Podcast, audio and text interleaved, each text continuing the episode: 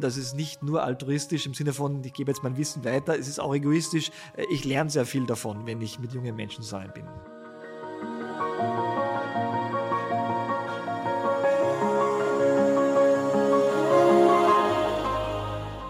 Und nach der ZIP 2, dann um 22.30 Uhr oder was, hat der heutige Bundeskanzler Karl Nehammer angerufen und hat gesagt, du Claudia, ich bin jetzt gerade am Zusammenstellen meiner Regierungsmannschaft. Ich bräuchte eine Staatssekretärin. Ich möchte, dass wir einen speziellen Fokus auf die Jugendagenten haben, direkt im Bundeskanzleramt.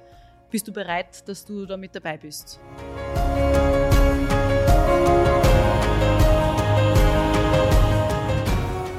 Zukunftschancen, der Podcast des Bundesministeriums für Arbeit und Wirtschaft.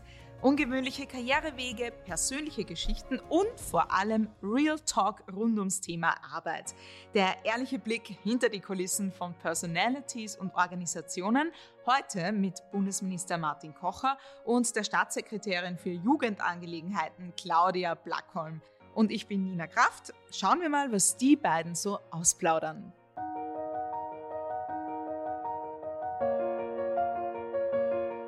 Ja, schön, dass ich euch heute wieder vor dem Mikro erwischt habe. Bundesminister Martin Kocher ist wieder dabei und auch die Staatssekretärin für Jugendangelegenheiten, Claudia Blackholm. Herzlich willkommen. Jetzt wollen wir die Menschen hinter euren Funktionen besser kennenlernen. Es gibt wieder ein bisschen Private Talk und was euch beide verbindet, ist die Liebe zur Natur, die Natur als Rückzugsort, um die Batterien wieder aufladen zu können. Äh, der Alltag in der Politik ist selbstverständlich stressig genug. Martin, dich sieht man auf den Gipfel dieser Welt. Auch die Claudia postet in den sozialen Medien immer wieder die Natur. Warum ist sie euch so wichtig? Bist du anfangen, Claudia? Nicht, ich mich mit vordringen, fang du an, bitte. ja, ich glaube, wir haben eher ein sehr verbindendes Erlebnis vor zwei Wochen gehabt, weil wir miteinander am Großglockner waren, der Martin und ich. Also ich glaube, höher hinaus geht es in Österreich eh definitiv nicht mehr. Und das, äh, auch wenn es anstrengend genug war, das ist ja das äh, Absurde irgendwo, ist es doch der Ort, wo man Kraft tanken kann. Und gerade als Politiker, wo man 24-7 online im wahrsten Sinne des Wortes ist, ist es so wichtig, dass man irgendwo diese Kraftquellen identifiziert. Ob das mit der Familie ist, ob das beim Wandern ist oder einmal beim Bergsteigen, wenn man über seine eigenen Grenzen hinausgeht, dann ist das doch etwas sehr Schönes, was einem wieder ja, die Batterien voll macht. Genau, und äh, ich war immer schon gerne in der Natur draußen. Das ist einfach äh, äh, die Ruhe, die Möglichkeit, einfach zu beobachten, was passiert. Und äh, ein bisschen alleine zu sein, man ist sehr viel mit äh, vielen anderen Menschen zusammen, ist eine große Ruhe-Oase für mich. Aber gleichzeitig eben äh, auch äh, in einer Gruppe unterwegs zu sein, das gemeinsame Erlebnis zu haben, äh, war auch wieder sehr schön. Und das ist gerade beim Bergsteigen zum Beispiel ja immer der Fall, dass man in einer Gruppe unterwegs ist. Beim Laufen bin ich oft allein unterwegs, aber am Berg äh, gerne in einer Gruppe mit Freunden, Freundinnen und, und Leuten, die das gleiche, die gleiche Passion teilen. Als Politikerin, Politiker braucht man ja Weitblick ist das was, was man vielleicht auf einem äh, Gipfel lernen kann? Ja, abhängig je Wetterlage. Kommt doch genau. wie wie das ist.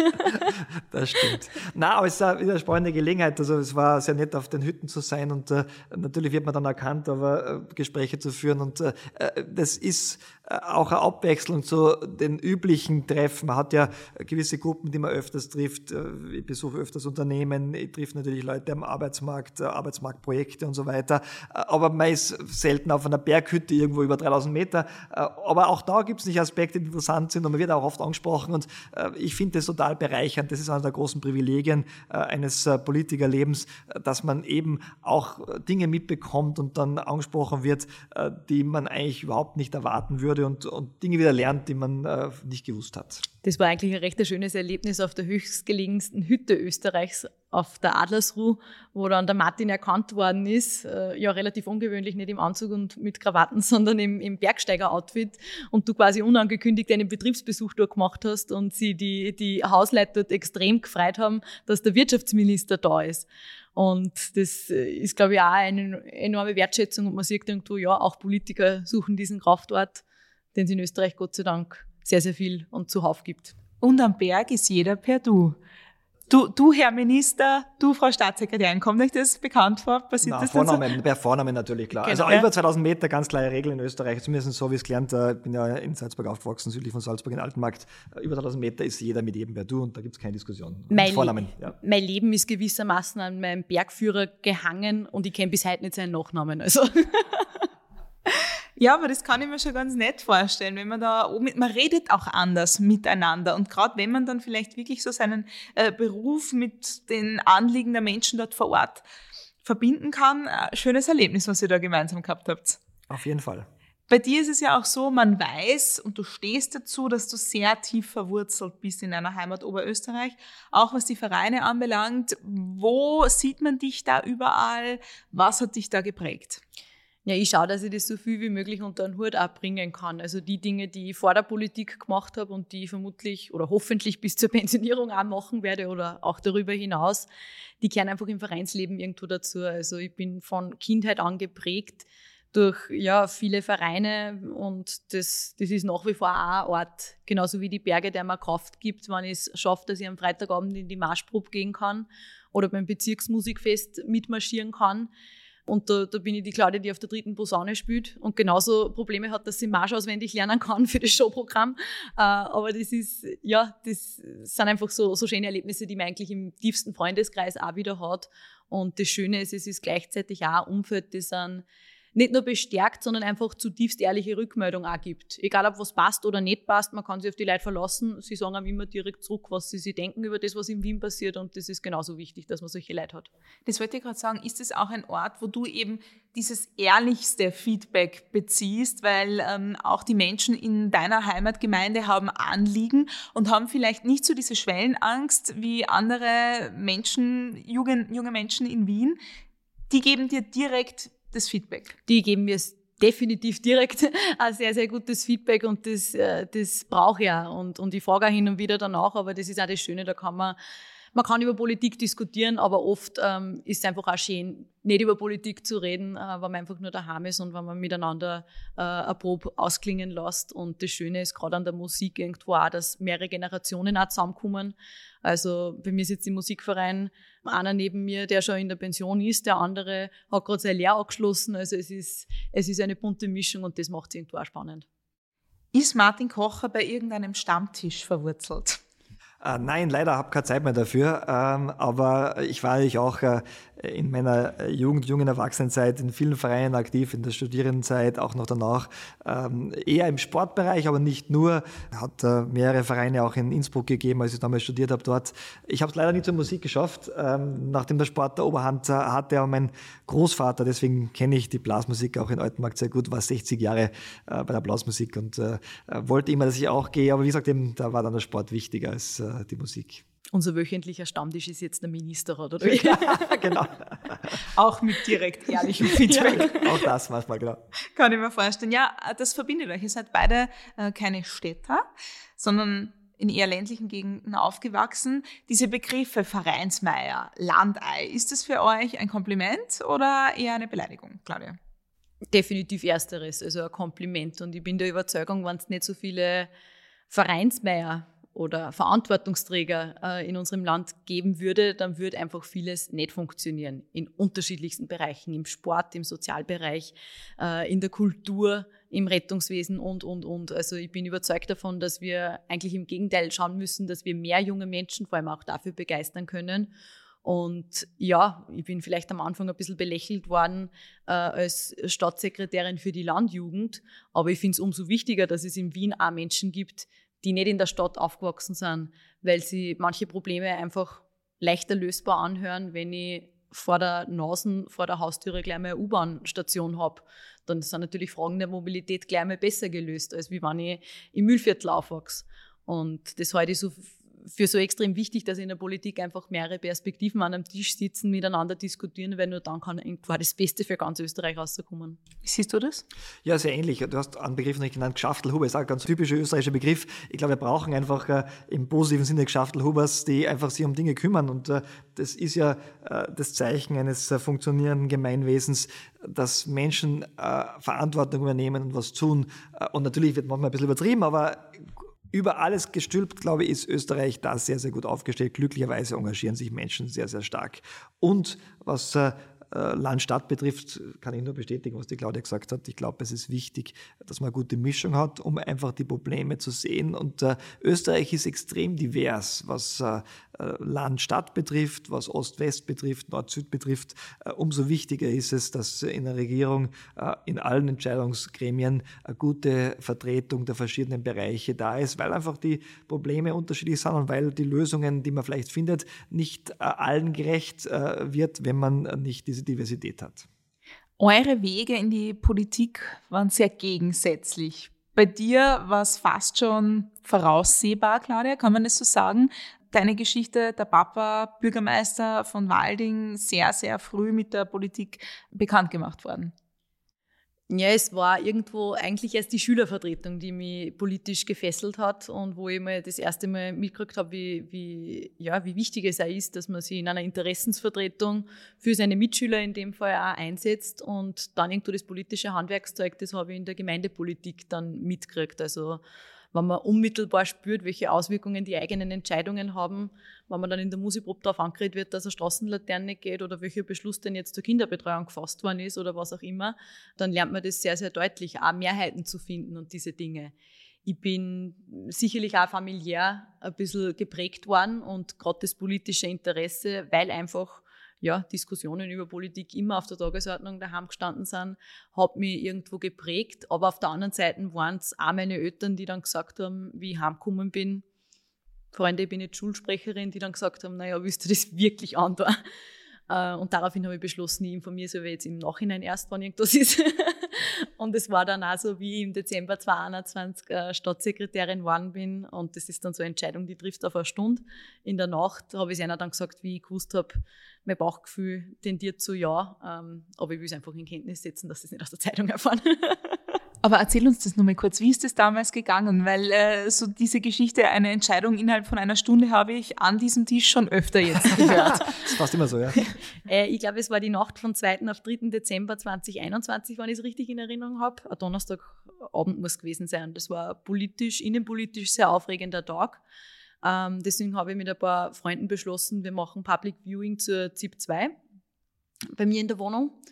Und nach der ZIP 2, dann um 22.30 Uhr oder was, hat der heutige Bundeskanzler Karl Nehammer angerufen und hat gesagt, du Claudia, ich bin jetzt gerade am Zusammenstellen meiner Regierungsmannschaft. Ich bräuchte eine Staatssekretärin. Ich möchte, dass wir einen speziellen Fokus auf die Jugendagenten haben, direkt im Bundeskanzleramt.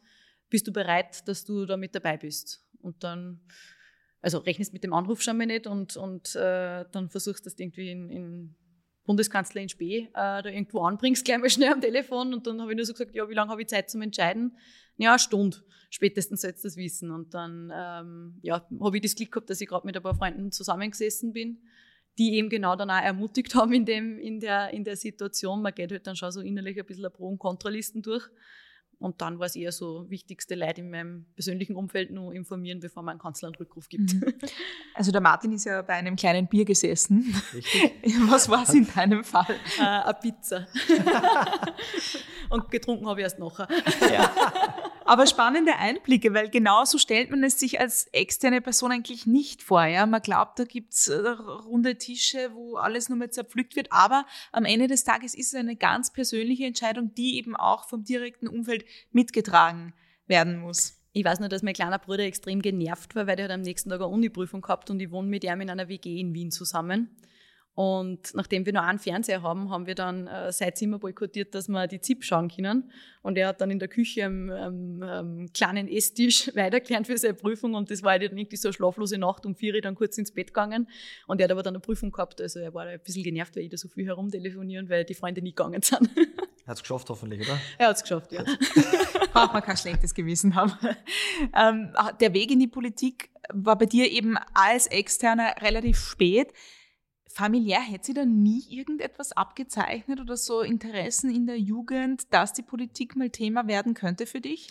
Also ich war immer an der Politik interessiert. Ich glaube, das wäre falsch zu sagen, dass ich da kein Interesse hatte. Mein Vater war Gemeinderat, also ähm, jetzt kleine Gemeinde, äh, da ist ohnehin immer natürlich auch, äh, ja, man trifft nicht den Bürgermeister. Also das wäre jetzt nicht so gewesen.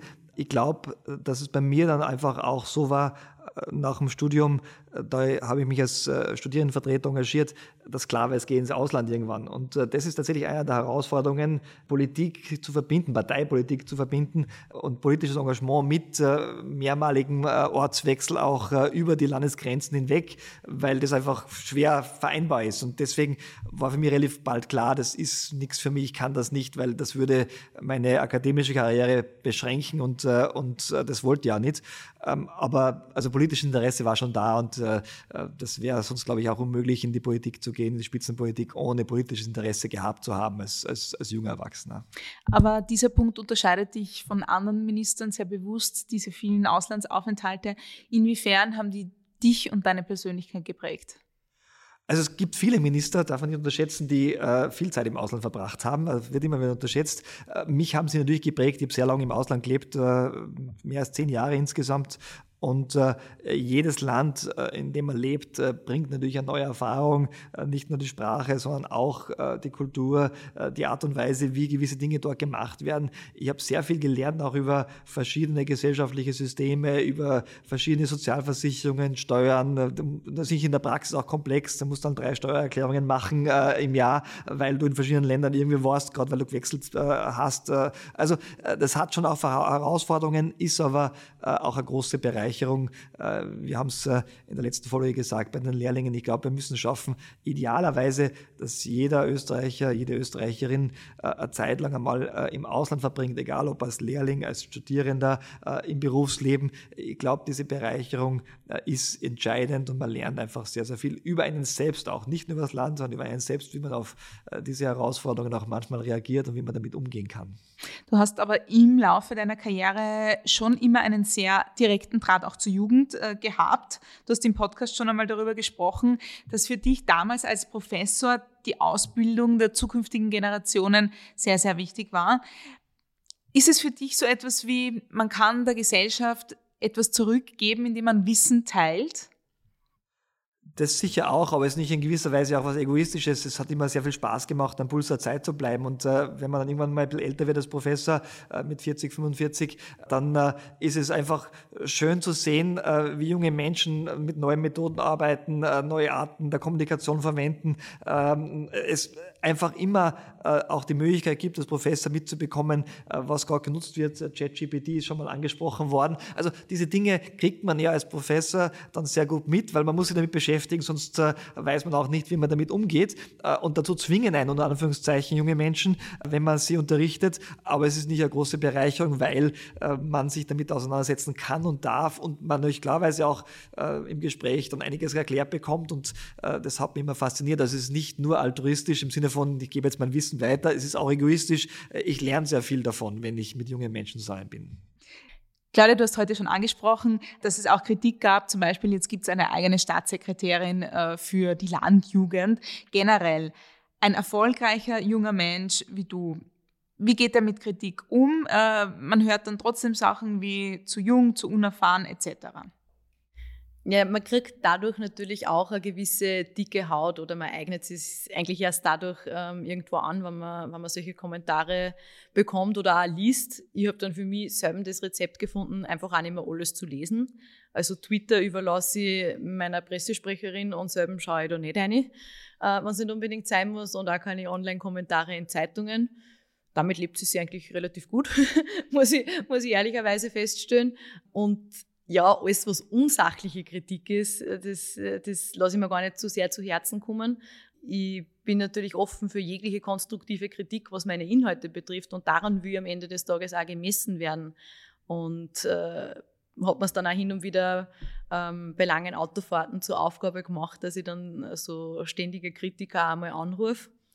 Und äh, wenn es zum Beispiel um Pensionsdebatten oder solche Themen geht, da sind sehr, sehr viele freundliche E-Mails reinkommen. Und man merkt dann schon im direkten Gespräch, sind die Leute dann viel, viel zahmer und hauen dann da nicht ganz so eine, wie sie es per E-Mail machen oder per Kommentar machen. Und das äh, bestärkt einem dann auch irgendwo, okay, alles, was ich im Internet irgendwo lese, würden es da die Leute, die da unter irgendeinem Nicknamen schreiben, auch direkt so ins Gesicht sagen. Und meistens, na, also ben, äh, verneint man solche Fragen dann eh für sich selbst. Und ja, das war irgendwo mein Umgang dann, damit. Du rufst da fremde Kritiker an. Die mir ein E-Mail schreiben, ja, ähm, wenn es um sachliche Kritik geht. Also dort, wo schon, dort, wo es äh, nur um irgendwelche Kommentare oder E-Mails unter der Gürtellinie geht, äh, dann ist mir das herzlich wurscht.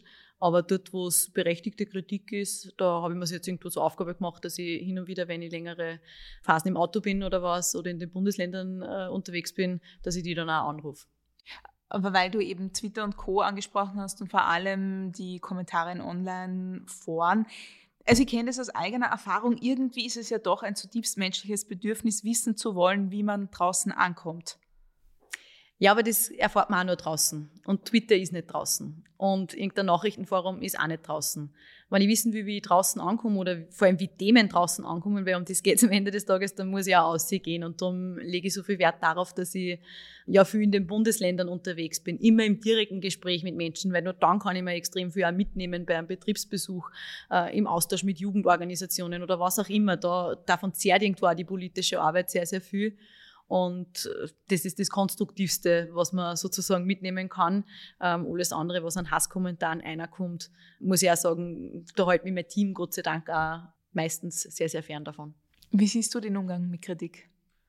Ja, ist nicht äh, gar nicht so leicht, weil man hat auf der einen Seite äh, im Umfeld natürlich auch manchmal Leute, die einem nur das Positive sagen. Also man muss eine gewisse Sensibilität behalten für Kritik, äh, gerade im Inhaltlichen, ganz richtig. Und man muss immer differenzieren zwischen der inhaltlichen Kritik und der äh, Kritik, die jetzt wirklich persönlich ist äh, und äh, und auch unter der Gürtellinie oder wo es um Beschimpfungen geht. Also ich glaube, das ist eh klar, dass wir versuchen, das zu ignorieren. Ähm, aber äh, inhaltliche Kritik will man schon auch äh, heranlassen, um einfach abzutesten, hat man das Richtige gemacht. Und man darf sich kein zu dickes Fell zulegen, aber man braucht ein dickes Fell. Und diese Balance ist, ist gar nicht so trivial und man, man darf auch nicht alles für bare Münze nehmen. Also so Kritikpunkte wie zu jung und unerfahren, das ist schon ein Zeichen, dass den Kritikerinnen und Kritikern nichts einfällt. Das ist ungefähr wie zu spät und zu wenig. Das ist auch so, also wenn die Kritik kommt, dann weiß ich, wir haben alles richtig gemacht, weil äh, da ist einer nichts mehr eingefallen, äh, das nur mehr zu sagen, zu spät und zu wenig. Ja? Also äh, man muss schon sehr sensibel sein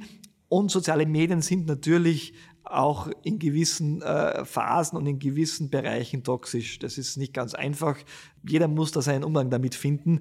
Ich kann das glücklicherweise ganz gut. Äh, ich versuche es auch immer noch persönlich zu machen und versuche auch zu antworten, so wie die Claudia das auch macht, gelegentlich, wenn es inhaltlich ist. Äh, aber man muss genau wissen, wo, der, äh, wo auch die Schranke ist und wo man dann sagt, okay, das ist jetzt einfach nicht mehr gerechtfertigt und da antworte ich auch nicht drauf und da blockiere ich oder da, da zeige ich auch die Grenzen auf dessen, was nicht mehr Kritik ist, die ich akzeptieren kann letztlich. Und Claudia, bei dir kommen ja bei den Kritikern noch mehrere Punkte dazu, also zu jung, zu unerfahren, Frau. Wie gehst du damit um? Ja, man kriegt als Frau halt auch oft Fragen gestellt oder auch Kommentare, die man vermutlich als Mann nicht bekommen würde. Und auch da gilt für mich alles, was persönlich ist, was beleidigend ist, was nichts mit meiner politischen Arbeit zu tun hat das lasse ich abprallen und äh, lese ich mir erst gar nicht. Also wenn es auf Twitter mehr um Äußerlichkeiten geht über, als über Politik, dann dürfte es nicht so schlecht sein, was wir machen. Mhm. Aber anders gesehen, äh, wie schaut es mit positiven Kommentaren aus von Frauen, die dich als Vorbild, als Motivatorin sehen? Ja, das ist natürlich bestärkend und man versucht auch umgekehrt selbst jemand zu sein, der gerade auch junge Frauen im eigenen Umfeld äh, zu bestärken in dem, was sie vorhaben. Ob es jetzt Politik ist oder was gänzlich anderes. Ich glaube, das ist wichtiger denn je, dass man als, ähm, als junger wen hat, wo man, wo man ja, sich irgendwo auch wieder Kraft holen kann. Wie wichtig ist es generell, äh, das Selbstvertrauen der heutigen Jugend zu stärken? Ich sage nur Stichwort äh, Generation Corona, dass sie nicht so abgestempelt werden. Ich glaube erstens, dass sich da schon einiges getan hat. Ich bin froh, dass viele junge Menschen viel mehr Selbstvertrauen haben als noch vor 30, 40, 45 Jahren, als ich noch jung war. Das hat sich wirklich verändert, ist gut so. Äh, jetzt war Corona sicher eine große Herausforderung und war sicher schwierig für viele. Äh, und es hat eben dazu geführt, dass äh, gewisse Erfahrungen nicht gemacht werden konnten, es lange Unsicherheit gegeben hat, Erlebnisse nicht gemacht werden konnten. Das führt nicht dazu, dass eine gewisse Verunsicherung da ist. Aber man sieht schon, ich glaube, das wäre mein Eindruck, aber vielleicht äh, hast du einen tieferen Einblick, äh, Claudia, mein Eindruck, äh, dass sich einiges wieder normalisiert hat, auch für junge Menschen nach diesen ersten zwei wirklich schwierigen Jahren in der Corona-Zeit. Ich kann das nur unterstreichen. Also wir sind weder eine Lost Generation, noch sind wir die Last Generation. Also man muss junge Leute auch wieder eine Zuversicht geben und einen Mut geben, an die Zukunft zu glauben. Und ja, wir haben es auch selber in der Hand. Und wenn man ständig nur hört, dort und da eine Krise, natürlich verinnerlicht man das irgendwann einmal. Aber andererseits leben wir in einem Land, wo man unglaublich viele Chancen als junger Mensch hat, wo man sie verwirklichen kann, wo ich halt alles erlernen kann, wo ich halt jeden Ausbildungsweg auch irgendwo einschlagen kann. Also so viele Möglichkeiten wie in Österreich, das muss man mal wieder sagen, wo es die in einem Land gibt. Und diesen Mut, diese Perspektive, die muss man jungen Menschen auch wieder äh, ja zusprechen nach definitiv schwierigen Jahren, die alle miteinander auch durchgemacht haben. Wenn ich jetzt eure Eltern hier sitzen hätte, was würden die sagen? Wie, wie wart ihr als Jugendliche?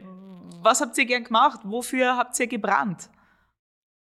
Also bei mir würden sie definitiv sagen, dass ich so das klassische Sandwich-Kind bin. Ich bin die dritte von vier und damit, um es positiv zu formulieren, war ich habe ich immer gewusst, wie ich mich durchsetzen muss, vielleicht auch.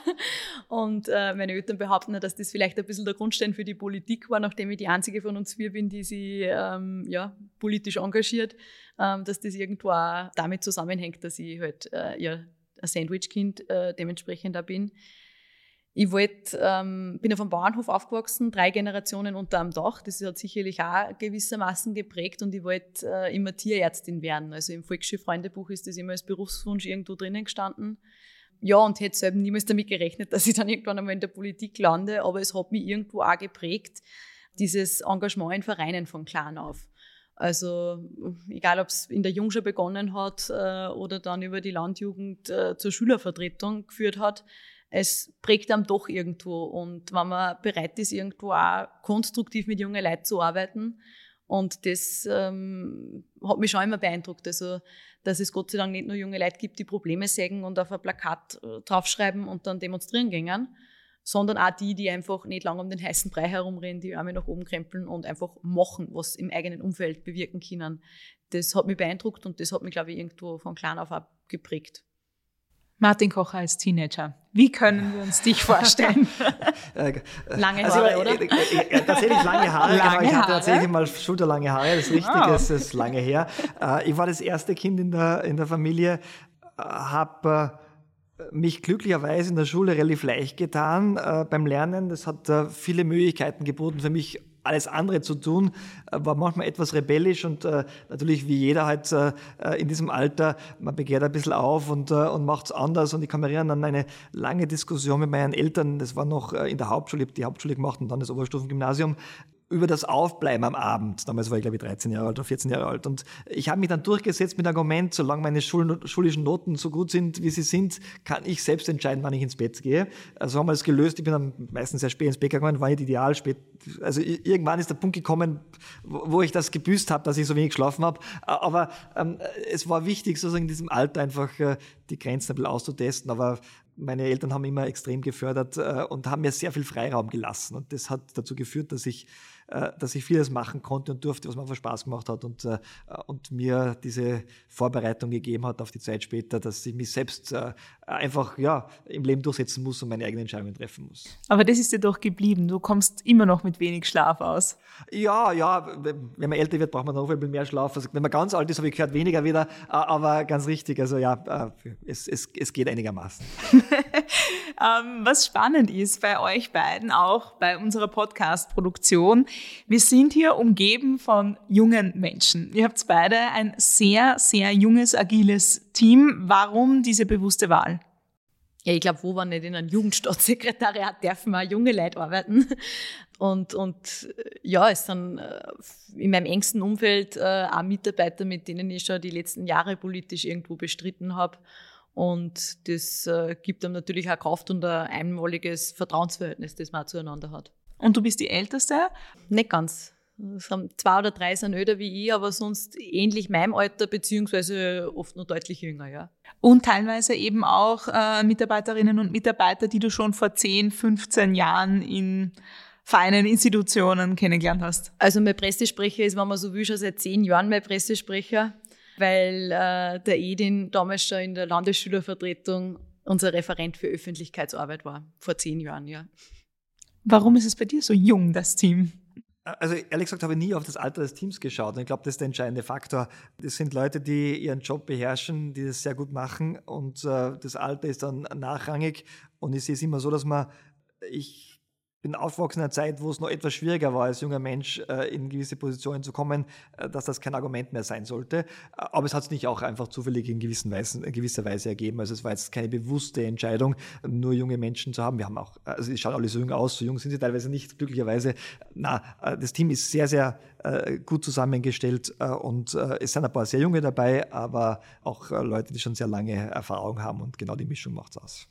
Was bei dir auffällt, Claudia, du bist selbst bei offiziellen Terminen, jungen offiziellen Terminen in Sneakers, oft mal mit der Lederjacke. Äh, Martin, du auf der Straße auch immer in einem sehr sportlichen Look. Wie wird das in der Öffentlichkeit wahrgenommen? Ja, solange in der Öffentlichkeit mehr über meine politischen Positionen diskutiert wird als über meine Kleidung oder Aussehen, dann werde ich auch weiterhin Sneaker und Lederjacke tragen. Aber das hat bei mir eigentlich einen ganz pragmatischen Grund. Zuallermeist es ist halt einfach gemütlicher, wenn man mit flachen Schuhen herumrennt und sich auf die Arbeit und auf die Politik konzentrieren kann und nicht ständig dran denken, denken muss, dass man nicht umböckelt mit, mit hohen Schuhen. also, ähm, ja, vielleicht ist es auch ein Teil dessen, dass die Leute zu mir gesagt haben, Claudia, wenn du das nach Wien gehst, verstehe dich bitte ja nicht. Und ja, solange man sich jung fühlt oder das seinen Beitrag dazu leistet, dass man sich jung fühlt, darf man sich auch so anziehen. Ja, und Authentizität als Erfolgsfaktor bei Politikerinnen und Politikern? Wie steht ihr dazu? Ist es die Echtheit, die eben auch bei den Menschen draußen gut ankommt? Spielt sicher eine ganz große Rolle. Also ich glaube, äh, alle haben einen Bedarf und äh, bevorzugen Politikerinnen und Politiker, die authentisch sind. Das ist gar nicht so leicht. Also es ist ja oft der Gefahr, dass man sich gewisse politische äh, Persona zulegt, äh, um sich aber zu schützen, nicht, nicht zu offen zu sein mit dem, wie man wirklich ist. Ähm, aber deshalb gibt es auch klarerweise diesen Wunsch nach Authentizität bei, bei, bei vielen. Aber ich habe mir auch geschworen, bisschen so ähnlich wie Claudia, dass, dass ich mich nicht ändern werde, wenn ich in die Politik gehe. Und jetzt als jemand, der jetzt nicht Berufspolitiker ist, ist es vielleicht nochmal etwas einfacher. Aber bei mir war klar, ich mache das nur, wenn ich so bleibe, wie ich, wie ich war. Und das heißt halt, ich bin halt auf der Straße unterwegs, so wie normalerweise am Wochenende, wenn ich gerade nicht im Dienst bin, auf der Straße unterwegs bin und gelaufen und manchmal wäre auch angesprochen äh, auf ein Selfie während des Laufens äh, und dann bin ich halt verschwitzt und mit, mit dem T-Shirt, ja, ist halt so, nutzt halt nichts. Äh, ich, ich lehne das nicht ab, weil, ja, so bin ich halt, ja zu diesem Thema, Claudia, wie wichtig ist es dir, dass man dich versteht im, im doppelten Sinne, auch im Sinne deiner Wurzeln? Also wenn man sich die ZIP anschaut und du bist in einem Interview, dann sprichst du trotzdem oberösterreichischen Dialekt, auch ganz bewusst? Ja, ich glaube, weil es einfach auch wichtig ist, ist auch ein Teil dessen, dass man sich nicht versteht in der Politik. Und in der Politik geht es generell um äh, klare Sprache, um klare Worte. Und ich glaube, der oberösterreichische Dialekt ist da ein guter Mittelweg, den sollte man vielleicht mehr oder weniger in ganz Österreich auch gut verstehen können. Und äh, zu mir haben wirklich die Leute damals gesagt, äh, wie ich ins Parlament gezogen bin 2017, aber wehe, Claudia, du verstößt dich jetzt nur, weil du jetzt da in Wien herumrennst. Und, und wehe, du kommst heim nach Oberösterreich und sagst dann Urleiwand oder so. und ja, ich habe mir gedacht, nein, ich verstehe mich wirklich nicht. Dann rede ich halt so, wie mir der Schnabel gewachsen ist. Und das ist ja immer so ein gutes Sprichwort, frisch aus, wie es drin ist. Also es kommt dann dafür von Herzen. Solange du das Gäu nicht abdrehst, ist alles in Ordnung. Genau, und immer den Nachnamen vor dem Vornamen sagen, dann ist mein Österreich daheim. genau, dann weiß man, woher du kommst. Ja, wie war das in eurer Jugend, was Filme und Serien anbelangt? Äh, die Jugend von heute liebt Serien. Welche Serie hat euch in der Jugend geprägt?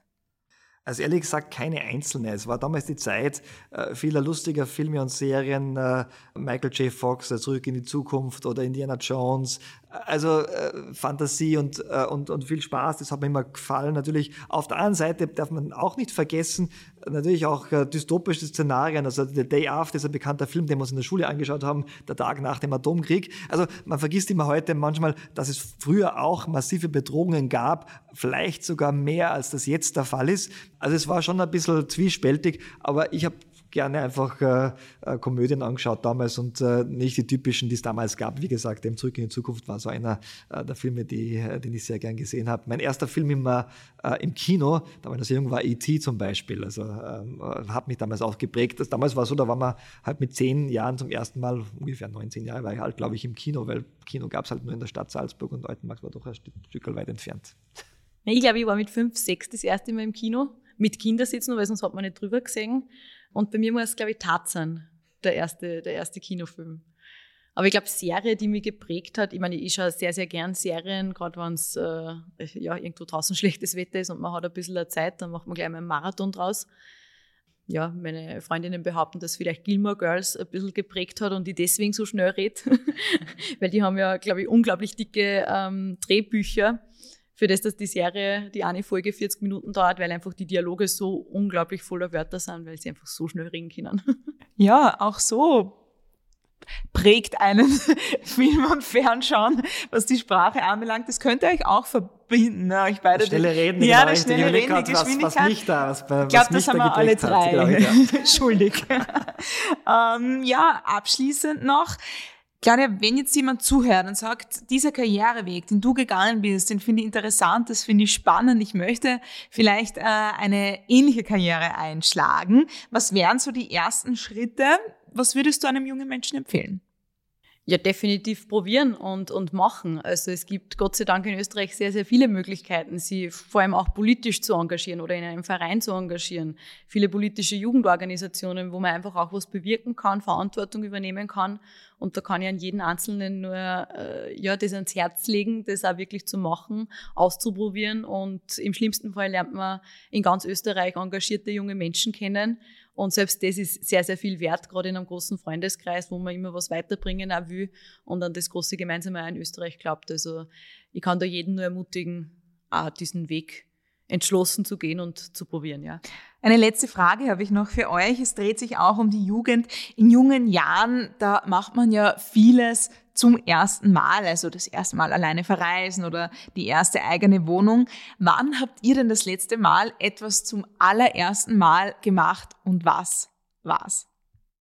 Also zum letzten Mal, zum allerersten Mal war ich am Brustlockner, da waren wir gemeinsam, deshalb passt das ganz gut. Ich glaube, das war wirklich das letzte Mal, dass ich zum allerersten Mal was gemacht habe, am höchsten Berg Österreichs zu stehen. Ja, und auch Steigeisen anzulegen und so. Das habe Stimmt, ich, vor, genau das richtig, habe ich vorher ja. noch nie in meinem Leben gemacht und werde ich auch so schnell nicht mehr machen, vermutlich. Also auch dein äh, erstes Mal? Ja, und ich war letzte Woche ein paar Tage in Südtirol und habe das erste Mal Campingurlaub ähm, in meinem Leben probiert. Nämlich nicht mit Campingwagen, sondern mit Auto und Matratze drinnen. Also das ist dann wirklich kuschelig. Und jetzt ganz ehrlich, was erste und letzte Mal? Na, das tatsächlich, Großglockner war vielleicht das letzte Mal. Man soll es nicht so oft herausfordern, aber Campingurlaub kann ich mir definitiv nur eine Zeit vorstellen. Claudia Blackholm und Martin Kocher, vielen herzlichen Dank fürs Interview. Danke. Dankeschön.